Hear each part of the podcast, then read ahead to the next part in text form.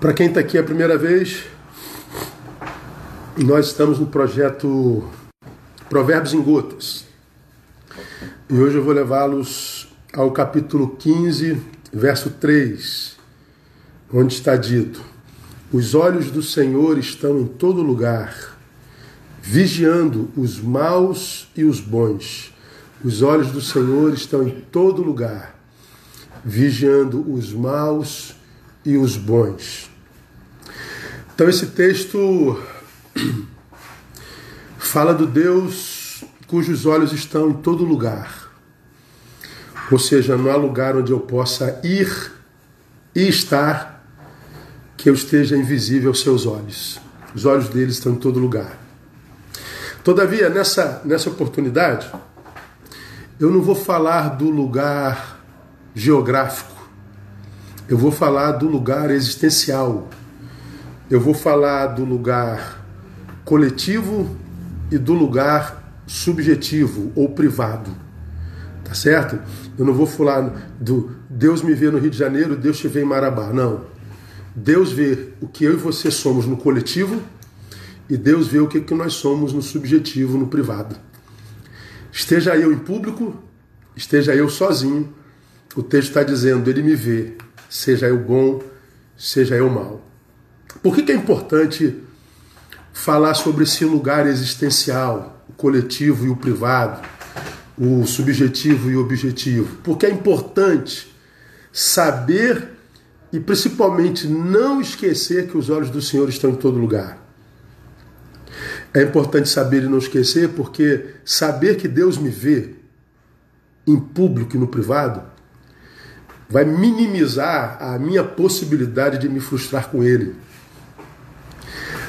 Bom, eu, eu particularmente, para quem me, me acompanha há muito tempo, me ouve falar muito sobre isso, eu fico abismado, assim, eu fico estupefato. Ou já fiquei, não sei se fico mais, porque virou regra, ah, mas para mim é quase incompreensível o número de gente que se diz decepcionada com Deus. O número de gente que se diz frustrada com Deus. Eu ouço gente assim o tempo todo, recebo e-mail assim o tempo todo, atendo gente assim o tempo todo. Pastor, estou decepcionado com Deus, estou frustrado com Deus. E eu fico pensando assim, meu Deus, se frustrar comigo é muito fácil, porque eu sou falho, eu sou pecador, eu sou limitado é, é, se frustrar com pai com mãe, também seres humanos.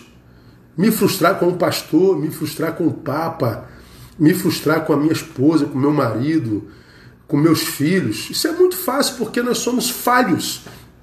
Nós não somos perfeitos. Mas como é que eu posso me frustrar com um ser que é perfeito? No qual a Bíblia diz: não há mudança nem sombra de variação. É o mesmo ontem, hoje e será eternamente. Ou seja, do mesmo jeito que me amou ontem, me ama hoje, me ama amanhã. Não há nada que eu possa fazer para ele me amar mais e não há nada que eu possa fazer para ele me amar menos. Porque ele me ama como filho. Ele não me ama como patrão, que me ama e me valoriza pela minha performance, pela minha produção.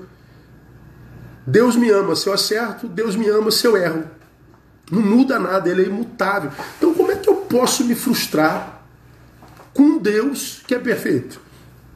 É, é, um, é uma incongruência terrível. Por isso que entender que os olhos do Senhor estão em todo lugar é importante para que a gente não se frustre com aquele diante do qual nós. É, é, é, é aquele que é um Deus infrustrável. Desculpa esse neologismo aí, tá bom? Ele é perfeito.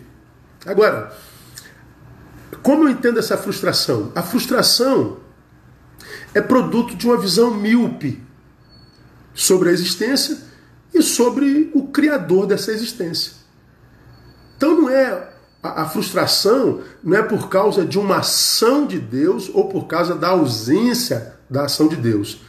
É por causa da forma como eu enxergo tal ação ou tal ausência de ação. O problema é miopia que acomete o ser humano sobre a existência e sobre o seu Criador. A frustração não é com Deus que nos criou.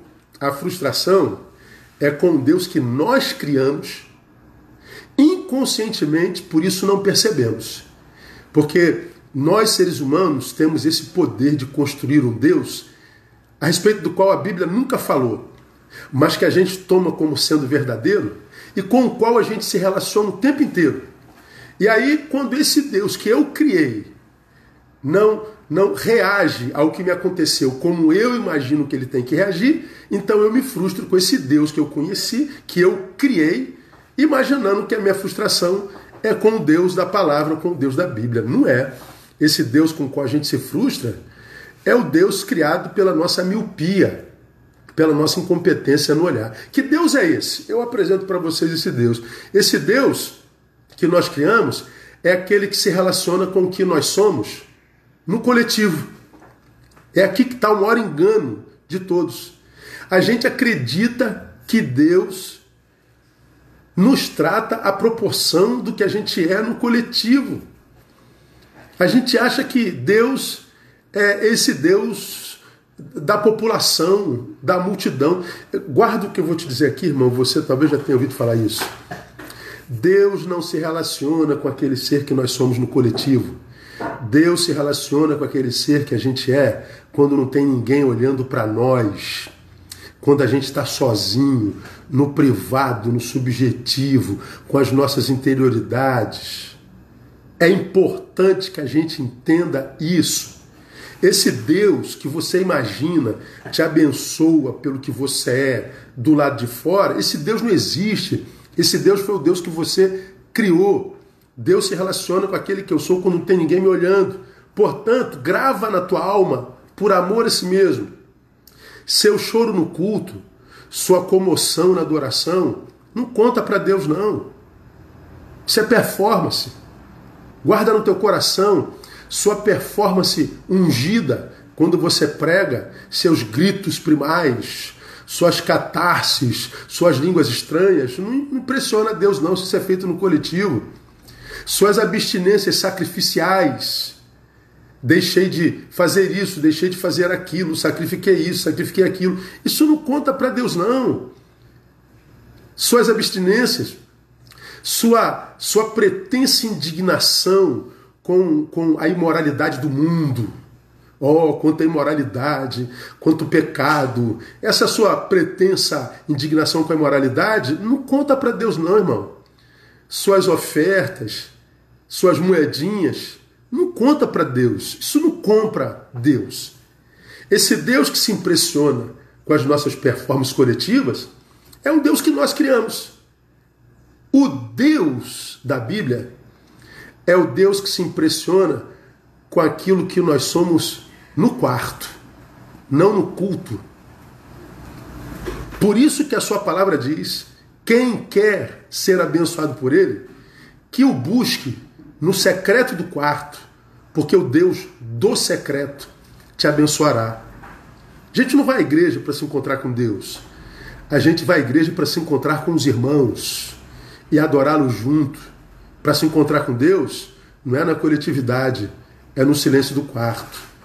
No seu quarto tem um altar, no seu quarto tem um lugar de contrição, no seu quarto tem um lugar de arrependimento, no seu quarto tem um espaço para se encontrar com Deus, que não é só o Deus que a gente busca como um supermercado existencial, ou seja, ao qual a gente acorre quando a nossa dispensa está vazia, quando nos falta paz, quando nos falta gozo, quando nos falta prosperidade, quando nos falta saúde. Existe no teu quarto, na tua vida secreta, a, a, uma postura que mostre para Deus que Ele não é só importante, que Ele é imprescindível? Não, na minha vida não tem isso. Pois é, é com esse ser que Deus se relaciona. Portanto, eu tenho dito que cada um de nós terá de Deus a proporção daquilo que a gente busca dele no quarto e não a proporção daquilo que a gente busca dele no culto. Por que, que tem tanta gente frustrada com Deus? Porque acredita que Deus o abençoaria em função dessa performance cultica. Está enganado, irmão. Me lembro de Rousseau. Rousseau ele diz num de seus escritos que o homem ele é um ser solitário, absolutamente só. E quando ele está junto com alguém, ele desenvolve um script social. É verdade. A gente vira um ator social. A gente desenvolve performance. Então, se tem olhos sobre mim, eu já não estou mais aqui integralmente. O exemplo é essa roupa aqui, ó, que eu uso e que você usa. Por que, que você usa a roupa? Porque seu corpo precisa? Não. A roupa não é uma resposta para o corpo. Eu uso roupa porque você enxerga. Essa roupa é uma resposta para os teus olhos e não para o meu corpo. Dá para entender isso? Se você fosse cego, se todo mundo fosse cego, nenhum corpo precisaria de roupa. Então, quando você me vê, eu já tenho é, penduricários na minha existência. Eu já tenho coisas que não fazem parte de mim. É performance.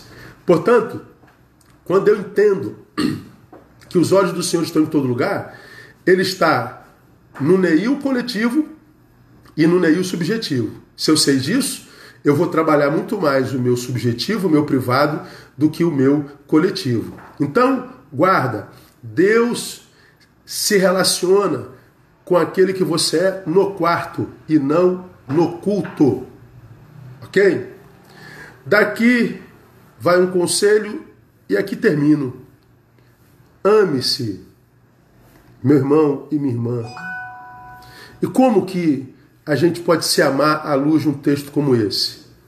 Respeitando a inteligência de Deus. Respeite a inteligência de Deus. Deus não se ilude com a nossa religiosidade, nem com o nosso religiosismo público, coletivo, cultico, geográfico, domingueiro e religioso. Deus só se impressiona com o coração quebrantado, com uma interioridade que se enxergou e que diante dele se quebrantou, dizendo: ai de mim. E que quem de fato se vê assim, como quem diante dele só pode dizer ai, esse alguém vai caminhar pela terra com misericórdia, nunca com juízo sobre os outros e muito menos com pedra na mão, porque ele sabe que alguém que foi pego num pecado público é só alguém que pecou diferente de mim, porque eu sei que no privado todos nós estamos em pecado. Que Deus te abençoe e te dê a graça de tratar daquele que você é no privado. Que este dia seja um dia de muito boas notícias. Paz.